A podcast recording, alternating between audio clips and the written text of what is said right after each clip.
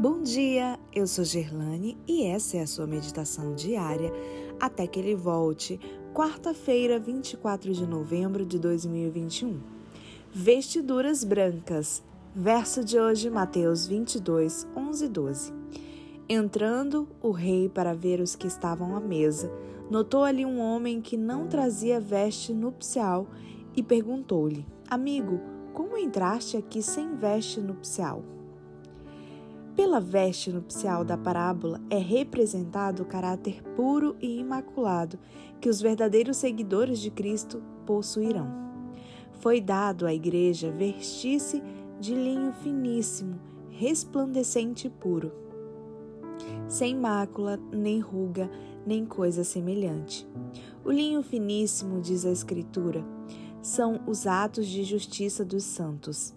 A justiça de Cristo e seu caráter imaculado são, pela fé, comunicados a todos os que o aceitam como Salvador pessoal.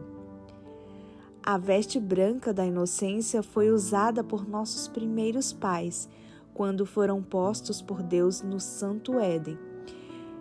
Ao entrar o pecado, porém, cortaram sua ligação com Deus e desapareceu a luz que os cingia. O homem nada pôde fazer para suprir as perdidas vestes da inocência. Somente as vestes que Cristo proveu podem nos habilitar a aparecer na presença de Deus. Cristo dará estas vestes de sua própria justiça a todos os que se arrependerem e crerem. Aconselho-te, diz ele, que de mim compres vestes brancas para que te vistas e não apareça a vergonha da tua nudez. Esse vestido fiado nos teares do céu não tem origem humana. Em sua humanidade, Cristo formou o caráter perfeito e nos oferece esse caráter. Todas as nossas justiças são como trapo da imundícia. Tudo o que podemos fazer de nós mesmos está contaminado pelo pecado.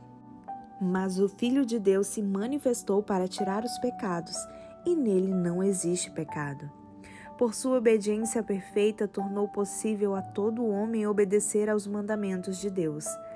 Ao nos sujeitarmos a Cristo, nosso coração se une ao seu, nossa vontade emerge em sua vontade, nosso espírito se torna um com seu espírito, nossos pensamentos serão levados cativos a ele e vivemos sua vida. É isso o que significa estar trajado com as vestes de sua justiça. Quando então o Senhor contemplar, verá não vestido de folhas de figueira, não a nudez e deformidade do pecado, mas suas próprias vestes de justiça, que são a obediência perfeita à lei de Jeová.